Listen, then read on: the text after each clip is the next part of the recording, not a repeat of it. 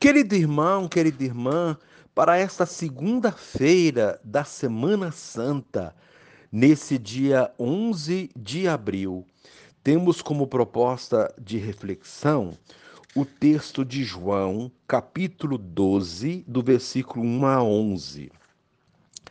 Seis dias antes da Páscoa, Jesus foi a Betânia, onde morava Lázaro, que ele, que ele havia ressuscitado dos mortos. Ali ofereceram a Jesus um jantar. Marta servia e Lázaro era um dos que estavam à mesa com ele. Maria, tomando quase meio litro de perfume de nardo puro, e muito caro, ungiu os pés de Jesus e os enxugou com seus cabelos. A, ca a casa inteira ficou cheia do perfume do bálsamo. Então falou Judas Iscariotes, um dos seus discípulos, aquele que o havia de entregar. Por que não se vendeu este perfume por trezentas moedas de prata para dá-las aos pobres? Judas falou assim, não porque se preocupasse com os pobres, mas porque era ladrão.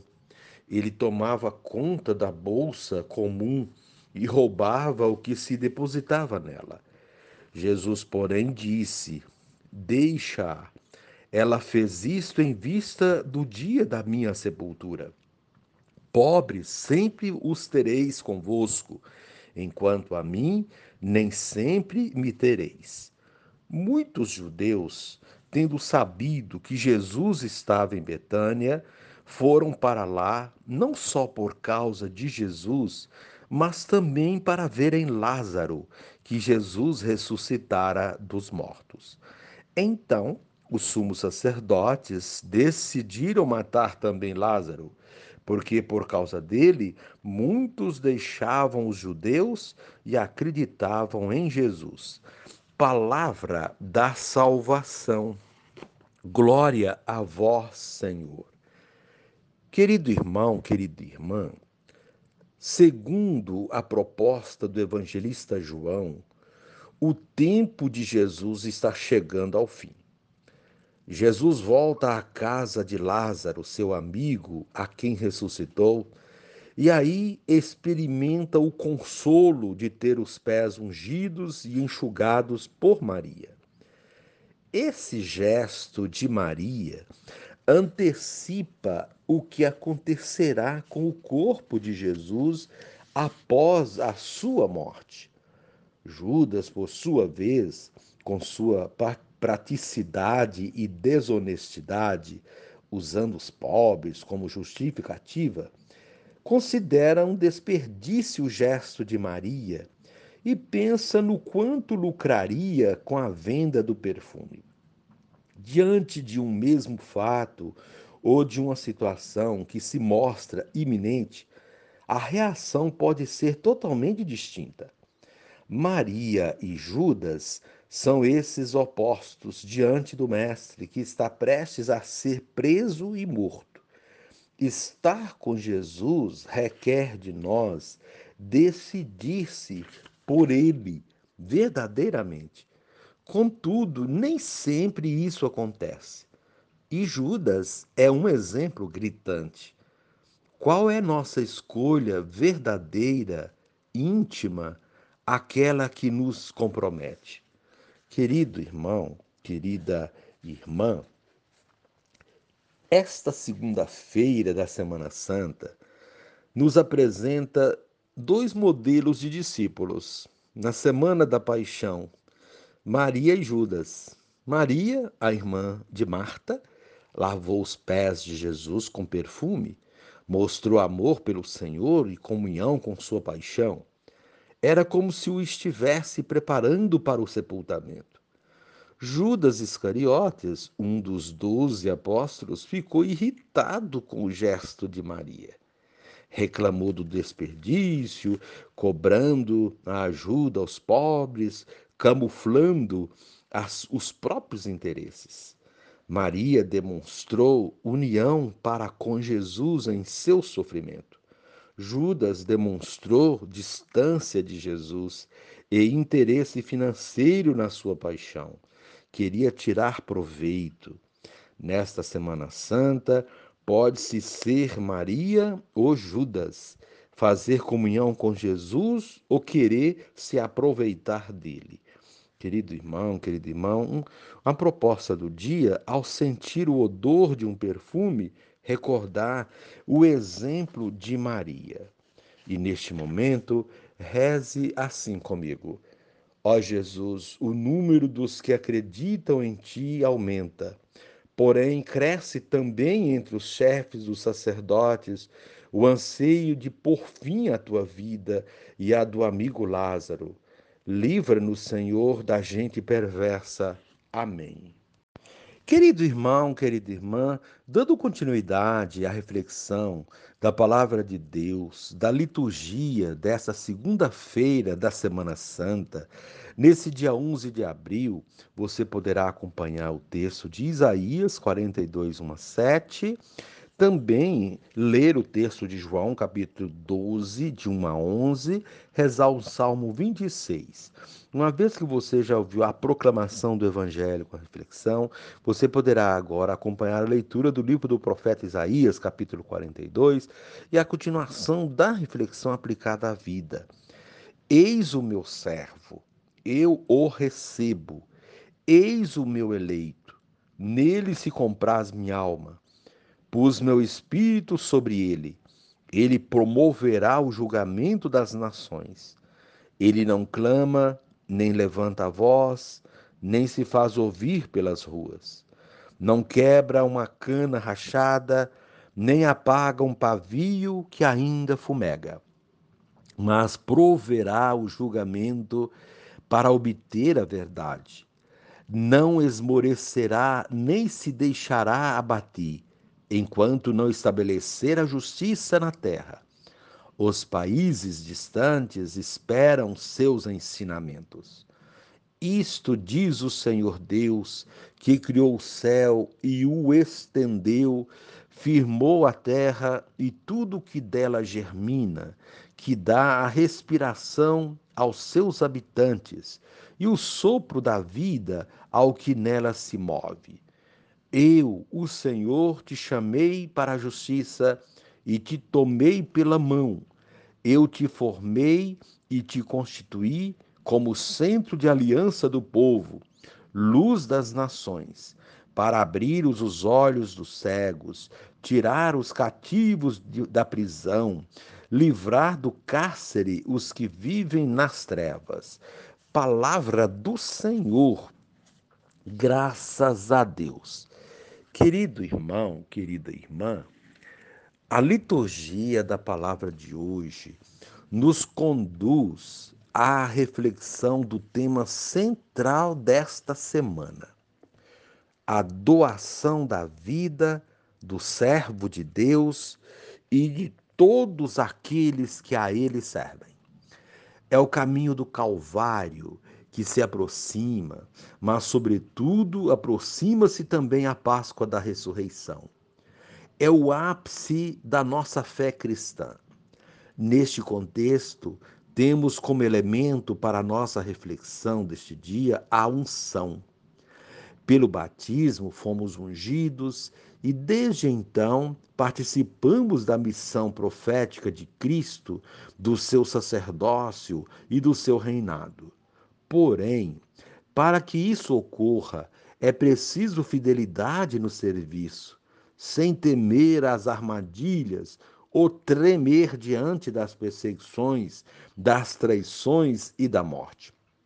Quem morre com ele não morre jamais, pois vencerá a morte com a ressurreição. A primeira leitura do profeta Isaías traz a figura do servo, ungido por Deus para servir. A unção nos faz partícipes das coisas de Deus, da sua vida. Com a unção, o servo é recebido e eleito por Deus, como se alegra na ação daqueles que o servem. Nele está o Espírito de Deus para que haja conforme a vontade dele. Agir conforme a vontade de Deus é ser paciente, perseverante, sem esmorecer diante das dificuldades. Quem age conforme a vontade de Deus não vive reclamando, nem se exalta ou se estressa por pequenas coisas mas conduz tudo com muita firmeza e segurança, não se eleva acima dos demais, não força a barra, não apela para atitudes antiéticas ou a qualquer outro procedimento que não condiz com o que Deus espera dele. Não faz propaganda de suas ações, nem faz as coisas para aparecer, nem se vangloriar. É aquele que luta pela vida enquanto houver um fio de esperança e procede reta e justamente. Luta pela justiça incansavelmente. A justiça é a meta de suas ações. Quem age assim, embora seja incompreendido por muitos, será compreendido por Deus e muitos também vão esperar dele. É a confiança que Deus Pai, o Criador de todas as coisas, confiou aos seus servos. Foi para isso que Deus nos chamou. É para isso que viemos a esse mundo, diz um provérbio popular, que quem não vive para servir não serve para viver. Essa expressão cabe bem no que vemos neste texto da primeira leitura. Deus nos fortalece para isso, ele nos toma pela mão nos forma e nos constitui pessoas capacitadas, assim como diz outro provérbio: Deus não chama os capacitados, mas capacita os escolhidos. Nossa missão é, portanto, promover a vida, Tal promoção está simbolizada nas expressões ser luz para as nações, isto é, ser exemplo para os outros, abrir os olhos dos cegos, ou seja, orientar, formar, conscientizar, alertar para o reto agir, tirar os cativos da prisão, livrar do cárcere os que vivem nas trevas, quer dizer, libertar as pessoas de todas as formas de prisões que o mundo cria, deixando-as livres para servir a Deus. Tudo isso aprendemos com seu filho Jesus. Ele nos ensina como servir ao próximo, como promover a vida. Vimos isso na ressurreição de Lázaro e em tantos outros momentos. Veremos também na Quinta-feira Santa um dos exemplos mais contundentes deste serviço. Hoje, porém, ele é ungido por Maria como reconhecimento desse serviço e como profecia da sua paixão, morte e ressurreição é um ato profético carregado de significados que nos ajuda a entender e, e viver os mistérios pascais. Jesus está num jantar na casa dos seus amigos, Marta, Maria e Lázaro. Enfatiza a presença de Lázaro porque a refeição se dá após Jesus tê-lo ressuscitado. É um jantar de gratidão. Foi a forma que estes amigos encontraram de agradecer a Jesus pela vida de Lázaro. Mas o gesto de agradecimento não se resume ao jantar. Há algo mais simbólico ainda. Maria unge os pés de Jesus com um perfume caríssimo e os enxuga com seus cabelos. O evangelista diz que a casa toda ficou perfumada. Quando praticamos atitudes como esta de agradecimento a Deus, emana destes gestos odores que contagiam o mundo. Porém, a inveja e a maldade que estavam alojadas no coração de Judas o levam a criticar tal atitude. Por que não se vendeu este perfume por trezentas moedas de prata, a fim de dá-las aos pobres? O próprio evangelista se encarrega de dizer que Judas não estava preocupado com os pobres. Disse isso porque era ladrão, ganancioso, capaz de vender a própria mãe, como diz uma expressão popular, como foi, de fato, capaz de vender Jesus por 30 moedas. O gesto de Maria foi superior a todas as maldades e comoveu Jesus, que viu neste gesto o prenúncio da sua Páscoa. Maria, sem saber, teve uma atitude profundamente profética, própria de quem ama verdadeiramente. Somente o amor é capaz de gestos tão nobres e desprovidos de interesses. Maria nos ensina com seu gesto o verdadeiro acolhimento. Ela poderia ter lavado seus pés com água e os enxugado com uma toalha, ou tido qualquer outra atitude convencional de recepção, mas ofereceu o que tinha de melhor. Quem ama oferece o melhor de si. Deus havia ressuscitado o seu irmão e qualquer atitude seria insignificante perto de tamanha ação recebida. E nós, o que fazemos por ele? Ele deu a vida por nós que podemos fazer para mostrar a gratidão por gesto tão grandioso? Deixo aqui estes questionamentos para essa semana tão especial que estamos iniciando. Que ela nos comova e nos mova para ações em prol da vida, sem nos esmorecermos, tendo sempre em mente que Ele nos ungiu primeiro e, como pessoas ungidas, agimos em prol dos nossos irmãos, sempre com gestos de amor fraterno, com justiça e com acolhimento evangélico, como fez Maria. E aí, queridos irmãos, é, você poderá continuar a reflexão. É, utilizando o método inaciano, essa proposta da, do Retiro Quaresmal 2022, tem um, umas dicas importantes importantes para a oração, pessoal. Está postado, né, no sua aí no do texto por escrito, e você vai perceber que o relato evangélico em Betânia confere um intenso clima pascal à oração. A ceia é prelúdio da morte de Jesus, visibilizado pela unção de Maria em honra do mestre, ao mestre mas também é o anúncio da ressurreição, mediante a presença do Lázaro ressuscitado, testemunho eloquente da vitória da vida sobre a morte. Betânia é um lugar simbólico e instigante. É o ícone de uma casa ou comunidade cristã. Nela buscam-se inspiração e motivação para viver o seguimento de Jesus na missão. Buscamos Betânias nós as agradecemos, sentimos saudades quando elas nos faltam. É um espaço de nutrientes e de alimento em sentido amplo, de afeto, calor, cuidados, atenção, presença, ternura e contato.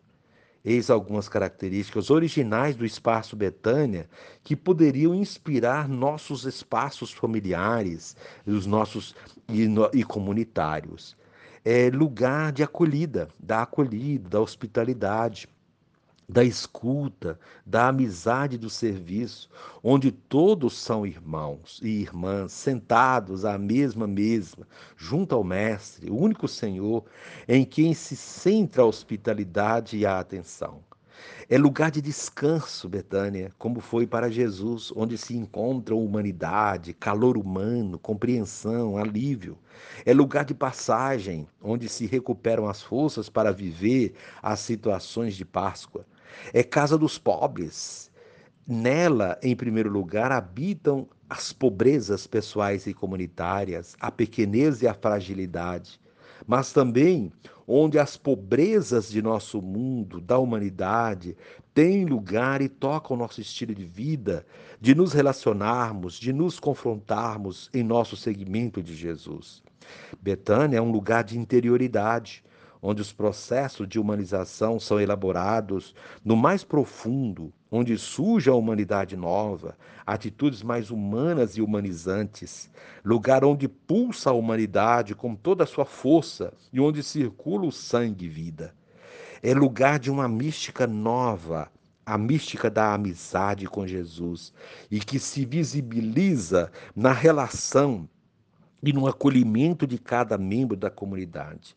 Betânia nos desafia a gerar um novo estilo relacional que seja capaz de evidenciar o reino aqui e agora. Betânia é o templo onde Jesus percebe a presença e o agir de Deus nos fatos mais simples da vida cotidiana. Betânia é para Jesus um prolongamento de Nazaré, o lugar do cotidiano, do pequeno, do simples, o lugar da revelação. Criar Betânia em seu interior e em sua casa, comunidade, lugar da mesa compartilhada, da unção e do cuidado, ambiente que exala perfume do amor, gratidão, amizade, confiança. Com a imaginação, querido irmão, querida irmã, sinta-se impulsionado a ir a Betânia com Jesus, com Lázaro e com suas irmãs, e com as pessoas que fazem parte de sua comunidade. Nesse espaço inspirador, deixe que eles o ensinem ensine a descobrir a força sanadora da amizade, a amadurecer nas perdas, a tecer afetos em momentos de adversidade, a servir a partir do coração, a ungir com mãos terapêuticas expressão de amor oblativo. Querido irmão, querida irmã, Marta, Maria e Lázaro revela solidariedade no momento mais denso e dramático pelo qual Jesus está atravessando, véspera de sua paixão e morte embora não possam fazer nada para mudar a situação, eles estão totalmente presentes com Jesus, acolhem o que vai acontecer e o acompanham. Por isso, encontram motivo para manifestar alegria e agradecimento por meio de um jantar festivo. E foi nessas relações de amizade que Jesus encontrou a estabilidade e o ânimo para viver sua entrega radical. Nesse ambiente, já não há mais rivalidade entre as duas irmãs, Marta e Maria, mas colaboração, complementariedade, reciprocidade. Servem à mesa e ungem os pés. Logo, Jesus fará o mesmo com seus discípulos no momento de sua despedida. Ele os servirá à mesa e lavará seus pés. Jesus deixou que lhe lavassem os pés para poder fazer isso com outros e quis tomar para si os gestos dessas mulheres para fazer memória de sua vida. Então, querido irmão, faça uma, uma oração, uma contemplação, esse estilo inaciano de, de rezar, né, indicado para esse dia, com a imaginação, faça presente, faça-se presente à casa de Betânia, procure olhar atentamente cada uma das pessoas, Jesus, Lázaro, Marta, Maria. Sinta o clima de alegria e amizade. Procure escutar no que elas dizem. Observe as reações, gestos, acolhida de cada uma delas. Sinta o perfume do frasco quebrado impregnando a casa. Participa ativamente da cena, conversando, perguntando, ajudando a servir. Então, querido irmão, está aí uma proposta para o seu momento orante, seguindo essa metodologia que ajuda bastante a, interior, a interiorizar e a rezar. E agora, reze assim comigo. Divino Espírito, que eu saiba expressar meu carinho pelo próximo, a exemplo de Maria de Betânia, ao ungir o Mestre Jesus, movida por sincera amizade. Amém.